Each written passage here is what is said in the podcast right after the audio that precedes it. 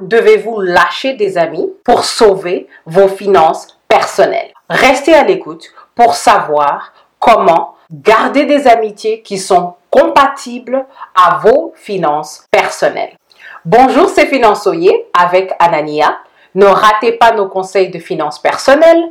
Abonnez-vous et partagez. Le problème du jour est que avec les réseaux sociaux, nous avons une mentalité qui dit qu'il faut voir et être vu. Mais cette mentalité est en train de détruire beaucoup dans la diaspora africaine. Il y a des choses contre lesquelles nous devons nous prémunir. Une des choses, c'est que nous sommes dans une société de consommation.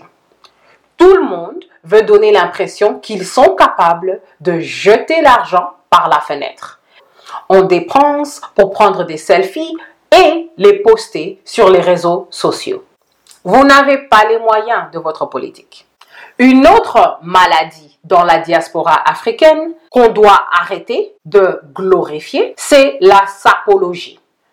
Tout le monde veut porter des marques de luxe, quelle que soit leur classe socio-économique.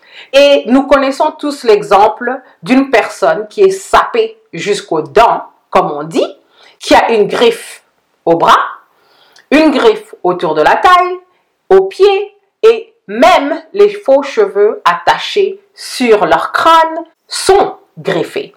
Et à la fin de la journée, ils retournent dans un building qui a été déclaré condamné par la ville. Donc, il faut être cohérent. Si vous avez l'argent pour vous griffer des pieds à la tête, mais vous êtes en train de retourner à un appartement dans un building qui a été déclaré infesté de rats, il y a un problème. Et la troisième chose contre laquelle nous devons nous prémunir, c'est l'esprit qui dit que nous avons droit de vivre grassement. Il y a des gens qui veulent un style de vie qu'ils ont vu sur les réseaux sociaux. Ils veulent être dans l'appartement qui est dans le quartier le plus huppé, mais en fait, vous n'avez pas les moyens. Un exemple que j'ai vu était quand je suis partie à un événement où il y avait des Africains invités. Nous étions autour d'une table et il y avait un Nigérien américain qui a décidé qu'il allait commencer à se vanter. So, il nous dit, je viens de graduer, donc il a entre 22 ans et 24 ans, et il vient de déménager. Et il nous dit qu'il a déménagé dans un building de la ville qui vient d'être complété. Immédiatement, je commence à paniquer parce que je suis en train de faire les chiffres et je me dis comment est-ce qu'un petit bambin de 20 ans peut aller dans un building où les billionnaires de Chine et les billionnaires de la Russie viennent d'acheter. Il nous dit non, il n'y a pas de problème, je suis en train de louer. Ce n'est toujours pas une réponse satisfaisante parce qu'il loue, mais il y a les charges. Donc, je ne comprends pas comment on peut graduer et avoir 20 ans pour aller louer dans le building le plus cher de la ville avec une vue sur l'océan et des charges faramineuses. La question du jour est comment gérez-vous les amis qui sont d'une classe socio-économique différente à la vôtre? Quand on passe à l'action, si vous n'avez pas la fortitude mentale qu'il faut, il faut vous séparer des amis que vous avez qui sont richissimes.